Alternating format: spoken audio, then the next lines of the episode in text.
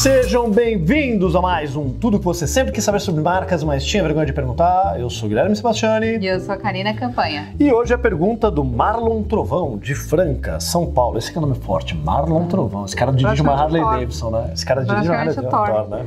Thor Ela já te pé. imaginou loiro, alto, forte. não, não imaginei. Só comentei por causa da... Não, ela comentou, você não imaginou assim, mas tudo bem. Vamos lá.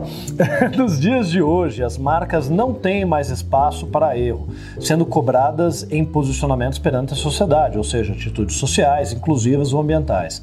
Gostaria de saber como uma marca deve responder às cobranças da sociedade nesse contexto. Exemplo, a cobrança do sexismo nas marcas de cerveja, compromisso ecológico das mineradoras e outros. E aí, Karina, como é que Bom. se resolve essa pendenga?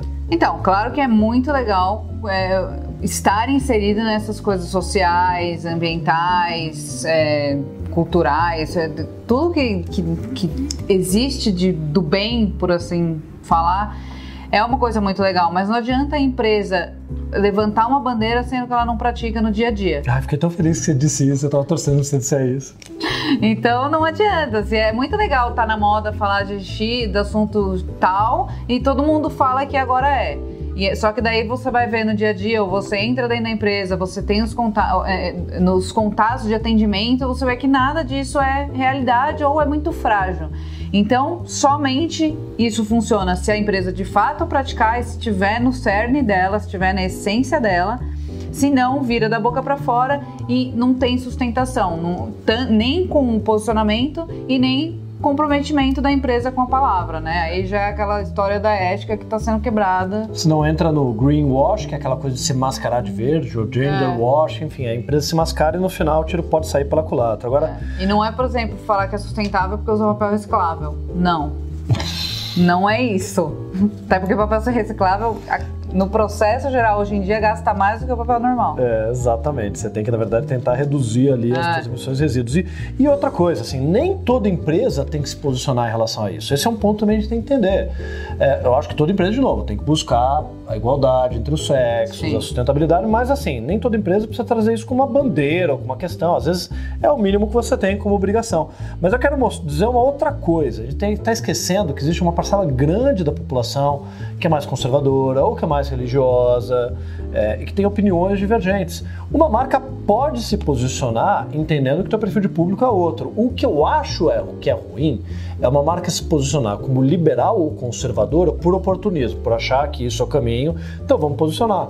Cara, se você tem uma empresa que é conservadora, é a tua ideologia, é o teu jeito de ser, é como você contrata funcionário, é melhor você se admitir como tal e entender que essa é a tua postura, ou não levantar nenhuma discussão desse tipo. Eu vejo, por exemplo, de ver todas essas questões em relação à cerveja, que você comentou aqui, mas eu não vejo ninguém criticando a Lost. A Lost é uma moda surfer que é extremamente sexista, ela é misógina, trabalha a mulher como objeto.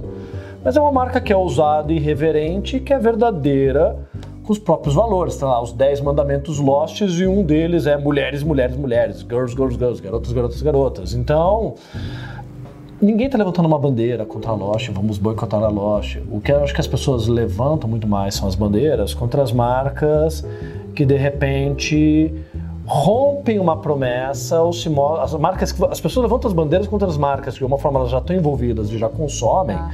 e que de repente sentem que que aquela marca está fazendo é ofensiva. Ah, para aquela marca lá de surfer californiana que eu nem conheço, nem sei quem usa, ninguém tá nem aí. Até porque esse público nunca vai se aproximar dessa marca. O que eu acho que é fundamental é a marca viver pelos seus valores, seja quais forem eles. E só levantar uma bandeira se for de verdade. É igual uma mesma coisa com, com, a- com pessoa. É igual o ser humano em si.